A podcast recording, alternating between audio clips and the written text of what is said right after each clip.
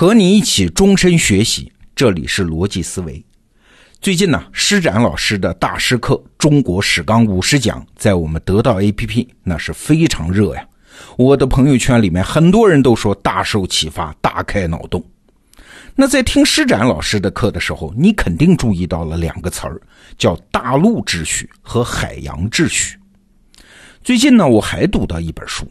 是北京大学国际关系学院的副教授梅然老师写的，书名叫《战争、帝国与国际政治变迁》。他分析国际格局演变的框架也类似啊，不过他给大陆秩序和海洋秩序之间的斗争起了一个更形象的名字，叫“熊沙争霸”。所谓的“熊”嘛，指的就是大陆秩序，主要指的是俄国和后来的苏联。所谓的“鲨”就是鲨鱼啊，指的是海洋秩序，主要指的是英国和后来的美国这两个海上第一霸权的国家。那梅然老师进一步指出啊，雄鲨争霸只是表面现象，它还造就了一个更重要的后果，就是现代世界的大国崛起。我们来算算啊，在这一百多年里，原来落后后来崛起的新兴强国都有哪些呢？英国和法国发达很早，算老牌强国啊，所以不算在内。咱们中国呢也比较特殊，咱们也不说。我给你数数还有哪些？你看，十九世纪崛起的德意志帝国、美国、日本，一战后的德国，二战后的联邦德国和日本。请注意啊，这张名单里面，德国是三次崛起，日本也有两次。哎，都是因为世界大战打趴下了吗？然后又崛起了。除此之外没了，就这几个啊。他们崛起的时期有什么特点呢？哎，都是雄沙争霸成为国际政治主旋律的时候。我们来回顾一下这个过程啊。那第一轮雄沙争霸是发生在英国和俄国之间。俄国崛起是什么时候？是打败拿破仑之后，成为欧洲大陆上最强大国啊！然后他就和当时的头号强国英国杠上了。你看，一个是大陆霸主俄国，一个是海洋霸主英国。整个十九世纪，英国和俄国的斗争是贯穿其中的，牵涉到的地域也非常广阔，从欧洲的巴尔干到波斯，到中亚，一直到远东的中国和朝鲜。那这一场争霸什么时候结束呢？要到一九零七年，也就是德国的威胁变得明显了啊。那有了共同的敌人嘛，这俩才暂时不斗了。这是第一轮。那第二轮雄沙争霸指的是第一次和第二次世界大战之间苏联和西方世界的对抗。那第三轮雄沙争霸呢，主要指的是美苏冷战，一直持续到一九九零年代啊。这段历史我们就更熟悉一些了。好，梳理一下，就是三个时间段：十九世纪末到二十世纪初，第一次世界大战之后到第二次世界大战之前，还有就是二战后到冷战结束，这么三个时间段。这三个时间段和我们刚才讲的新兴强国的出现在时间上是完美吻合呀。哎，也就是说，如果你的国家想崛起，熊和沙针锋相对的时候，就是你最佳的。战略机遇期，啊，说来原因也很简单，熊沙争霸的局面让熊和沙都想笼络新兴国家和他们合作吗？这样一来，新兴国家就有机会左右逢源啊，至少也能和其中一方搞好关系，趁机发展自己的力量。那接下来我们就一个个的仔细看一遍啊。十九世纪的六十年代，德国统一。那为什么欧洲大陆崛起这么个强国，却没有受到当时主要大国的遏制呢？哎，因为当时的主要大国英国和俄国正斗得不可开交嘛。英国人就想了，如果德国统一了、强大了，就能遏制俄国在欧洲的影响力啊。而在俄国这一边呢，他刚打输克里米亚战争，正在被英法制裁啊，他也想从困境中解脱。那英法是指望不上了。只能向德国示好，等到统一的德意志出现之后，两边也都避免和德国正式对抗。哎，对一个崛起中的国家来说，这不正是最有利的国际环境吗？哎，这是德国。那接下来，美国为啥又能崛起呢？其实原因类似。十九世纪、二十世纪初啊，美国是独霸美洲，哎，那个态势是有点咄咄逼人的。俄国嘛，跟美国反正隔得远，没有正面冲突，我就不管了。但是英国人的霸权是明显受到挑战的，他也能坐得住吗？啊，这个原因啊，不是像我们过去解释的那样，说英国和美国在种族上很类似，所以关系很好，不是那回事啊。他是没办法，经过权衡之后，英国人还是觉得，嗯，俄国比美国更可怕。为了一心一意的对付俄国，只好容忍美国崛起。那后来的日本呢，也是如此啊。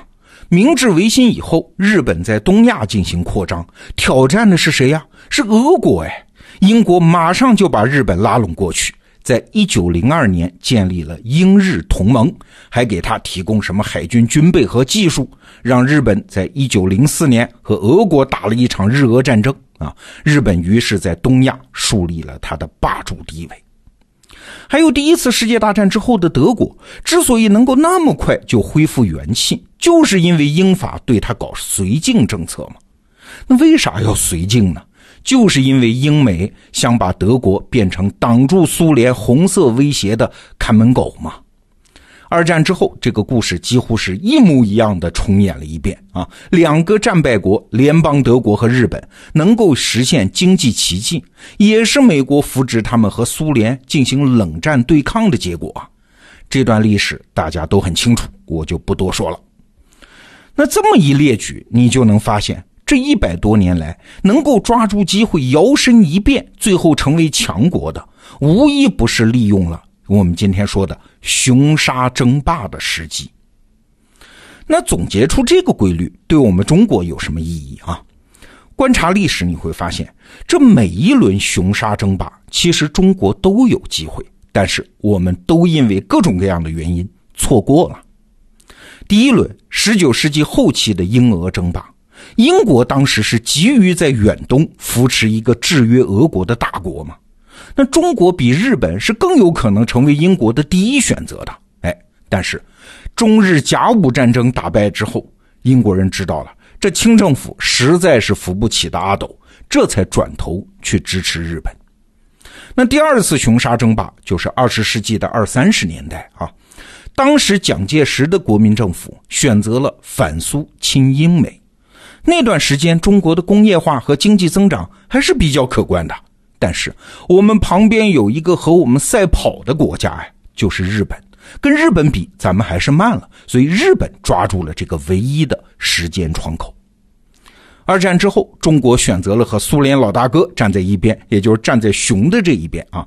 那当时苏联从各个方面对华援助，帮助中国建立了完整的工业、教育、科研体系，对中国是起到非常大的作用啊。哎，但是后来中苏关系恶化。中国也没能利用这次机遇。说到这儿，你有没有发现什么规律啊？对一个寻求崛起的国家来说，最危险、最不利的情况是啥？就是像二十世纪六十年代的中国那样，陷入与熊和沙同时对抗的境地。不单单是中国，凡是碰上这种情况的，无一例外，没有不遭遇到巨大失败的。比如说，拿破仑的法国打输一战的德意志帝国，打输二战的纳粹德国和日本，都是轻率的同时和熊和沙为敌，同时挑战大陆秩序和海洋秩序的霸主。那既斗美帝也斗苏修的那几年，是中国最被动的几年，一直到中美邦交正常化以后啊，这窘迫感才得以极大缓解。也是在那以后，中国才抓住了冷战的最后十年，搞改革开放，开始了为期四十年的经济高速增长嘛。当然，因为中国崛起，此后的国际秩序就不一样了啊，再也不会有雄沙争霸了。为啥？正像施展老师说的，中国是一个超大规模国家，它是世界格局的自变量啊，它是参与到世界秩序的生成和演化中的呀。它崛起之后，大陆秩序和海洋秩序之间获得了一个连接的枢纽，从此大陆秩序和海洋秩序之间的博弈关系也就被改变了。那对这个话题感兴趣的朋友，强烈推荐你去听施展老师的《中国史纲五十讲》。那我们今天回顾这个过程啊，其实是因为一个感慨：很多事情做成了，比如说大国崛起，当事人给自己的解释往往是因为自己的力量和奋斗精神。但是其实啊，任何事做成都有一个外部条件，就是构成环境的那些超大力量。愿意你做成吗？所以啊，本质上任何事做成都不是冲突和斗争的产物，而是许可和支持的产物。国家如此，公司如此，个人也是如此啊。好，这个话题我们就聊到这儿，明天见。